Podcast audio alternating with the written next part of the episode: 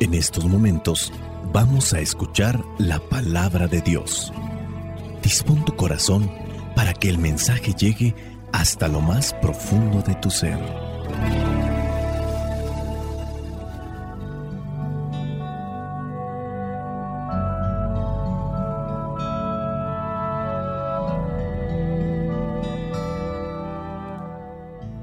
El Evangelio que nos presenta en esta solemnidad corresponde a Lucas, capítulo 2, versículos del 16 al 21.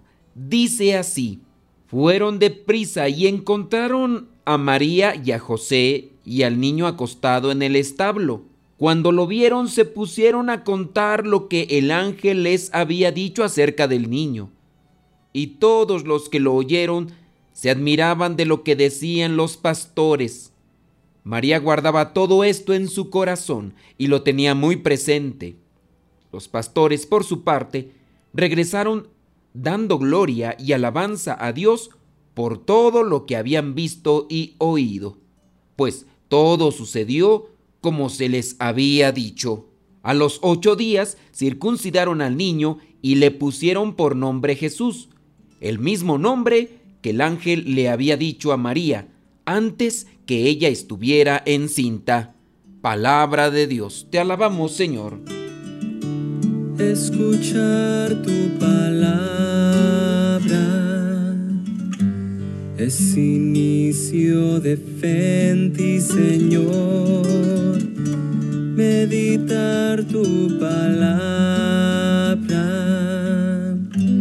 es captar tu mensaje de amor, proclamar tu palabra, Señor, es estar embebido de ti, proclamar tu palabra, Señor, es ya dar testimonio de ti, mi Dios.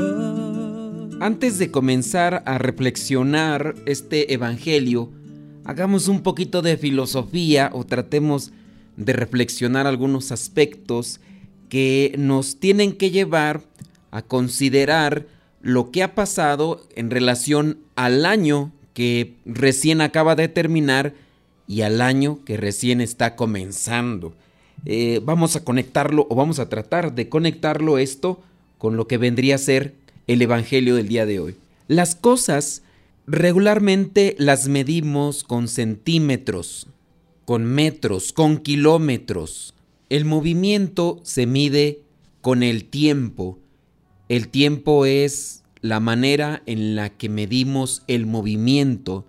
Podemos decir que un ser humano tiene en este mundo o se ha movido en este mundo tanto tiempo porque medimos con milésimas de segundo, con segundos, con minutos, con horas, con días, con años.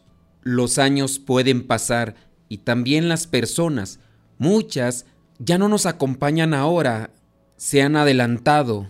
Nosotros todavía seguimos caminando en este mundo. Tenemos un movimiento, aunque no nos movamos físicamente, pero nuestras células están cambiando. Todos los días al despertarnos en nuestras sábanas, en nuestra cama, quedan muchas de esas células muertas y el cuerpo se va renovando. O quizá podríamos decir, nuestro cuerpo se va desgastando. Ya no somos físicamente como lo éramos hace algún tiempo. Así pues, medimos las cosas, así medimos el movimiento. Pero, ¿cómo podríamos medir nuestra vida? No hablamos del movimiento en nuestra vida, sino nuestra vida. La vida la podemos medir por las cosas que nos han hecho felices, los acontecimientos en nuestra vida que nos han dejado marcados y que son buenos. A veces nuestras pláticas van cambiando, ya no platicamos lo mismo que cuando éramos niños o cuando éramos adolescentes, cuando éramos jóvenes. Llegando a cierto momento de nuestras vidas, nuestras pláticas pueden adquirir otro enfoque, dependiendo lo que hemos encontrado, dependiendo lo que hemos experimentado en nuestras vidas y eso también nos debe llevar a reflexionar. El año que ha terminado me sirvió de experiencia para tener más paz interior. El año que ha terminado me ha servido para encontrarme más conmigo mismo y ser feliz. El año que ha terminado ha servido para saber quién soy y hacia dónde me dirijo o qué es lo que estoy buscando en esta vida? La desesperación más grande en nuestras vidas no va a ser cuando perdamos personas o cosas materiales. La desesperación más grande en nuestras vidas es cuando llegue ese momento en el cual tendremos que salir de este mundo y nos demos cuenta que no hemos aprovechado realmente lo que Dios ha puesto en nuestro camino para ser felices. Quizá no lo hemos identificado, quizá no lo hemos descubierto. En el Evangelio del día de hoy se presenta un momento sin duda culminante en la vida de aquellos pastorcillos, aquellos que se dedicaban a cuidar a sus ovejas, estaban descansando, estaban en aquel lugar quizá resguardándose del frío, quizá a lo mejor estaban planeando lo que iban a hacer al siguiente día, pero llegó ese momento en el que unos ángeles se les aparecieron. Ellos los identificaron, ellos lograron encontrar el mensaje que les transmitían no ignoraron ese mensaje que venía de parte de Dios. Y podemos decir que al no ignorar ese mensaje que viene de parte de Dios, se da el principio de una felicidad. Su vida va a comenzar a tener sentido a partir de esa experiencia, de ese momento. En una de las parábolas Jesús presenta a uno que estaba trabajando en un campo y cuando encontró un tesoro escondido en ese campo, fue deprisa a vender todo lo que tenía para después comprar ese terreno donde él estaba trabajando y adquirir así el tesoro. De igual manera, aquel comprador de joyas encontró una perla de mucho valor. También fue rápidamente, vendió todo lo que tenía para adquirir aquella perla de gran valor. Son parábolas que si las profundizamos un poco más, nos podrían ayudar para entender lo que Dios pone en nuestras vidas. Por ejemplo, aquel trabajador que estaba en el campo. Puede ser posible que otros trabajadores más hayan visto lo que este mismo trabajador encontró. O puede ser que los mismos dueños de aquel campo hayan visto aquel tesoro que estaba ahí, pero no lograron identificarlo. Debemos estar abiertos al conocimiento, a la reflexión, o en su caso podemos decir de aquel mismo que compraba perlas y encontró una de mucho valor. Quizá el que la estaba vendiendo sabía que era una perla, pero no sabía de qué perla se trataba. Le hacía falta conocimiento, le hacía falta experiencia, y aquel que trabajaba en el campo supo lo que era un tesoro, y aquel comprador de perlas supo que esa perla era de mayor valor que las otras.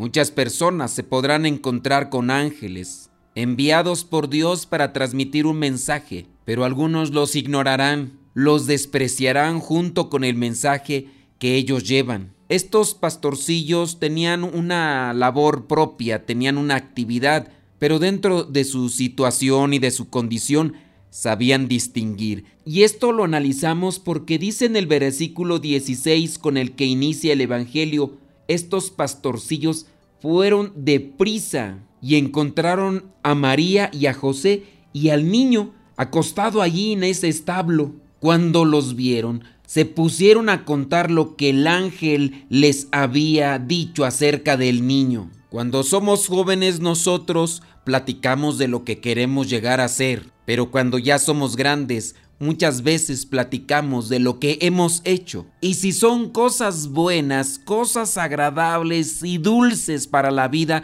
las vamos a contar una y otra vez porque nos han marcado. La experiencia con Dios marca. Y estos pastorcillos estaban realmente dichosos, contentos y por eso contaban lo que el ángel les había dicho acerca del niño. Los que estaban allí escuchaban a estos pastorcillos y se admiraban de lo que decían. Nosotros sabemos muy bien que las personas se admiran cuando escuchan cosas buenas, cosas agradables. Si es que llegamos a viejos, si es que Dios nos da la oportunidad de llegar a viejos y contamos aquellas cosas buenas que hemos encontrado en nuestra vida con Dios, los demás nos van a escuchar admirados. Pero si en el ocaso de nuestras vidas nosotros nos damos cuenta que no tenemos cosas buenas que contar, vamos a vivir sumergidos en nuestra soledad porque no queremos que nos descubran. Nosotros mismos ni siquiera vamos a querer dar a conocer nuestra oscuridad. Que la admiración se haga presente en nuestras vidas a partir de este momento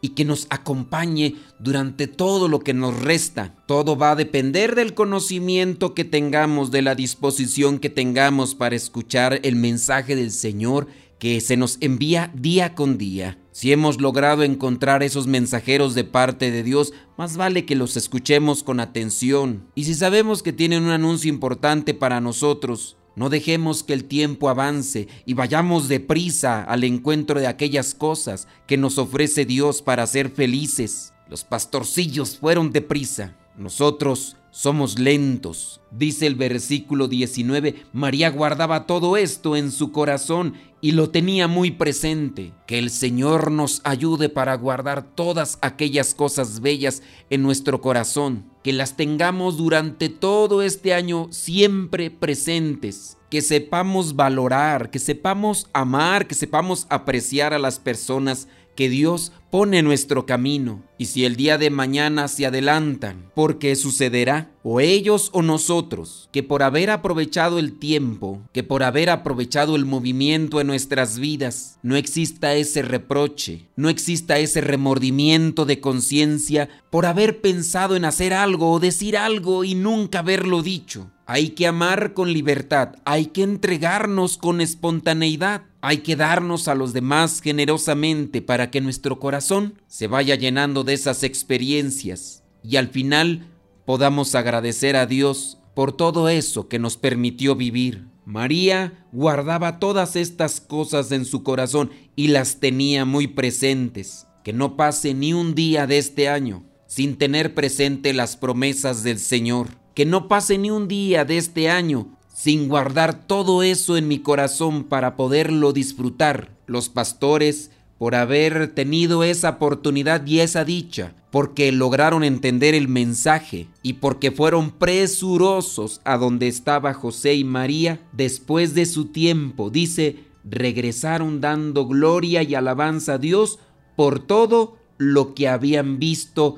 y oído, pues todo sucedió como se les había dicho. Dios nos promete tantas cosas, Dios nos ofrece tantas cosas para ser felices. Y si nosotros creemos y si nosotros hacemos lo que Él nos pide, al final de nuestros días podríamos decir, Gloria y alabanza a ti Dios bendito por todo lo que me permitiste ver, oír y vivir en esta vida. Que sea un día de muchos y que esos muchos sean la plenitud de la felicidad que me ofrece Dios estando a su lado. Imitemos a María, la Madre de Jesús, que confió en las promesas del Señor y salió también presurosa a ayudar y a servir a su prima Isabel. Salgamos pues presurosos al encuentro del Señor y salgamos al encuentro de aquel que está necesitado también de su palabra. Soy el Padre Modesto Lule de los misioneros servidores de la palabra. La bendición de Dios Todopoderoso, Padre, Hijo y Espíritu Santo, descienda sobre cada uno de ustedes y les acompañe siempre. Vayamos a vivir la palabra.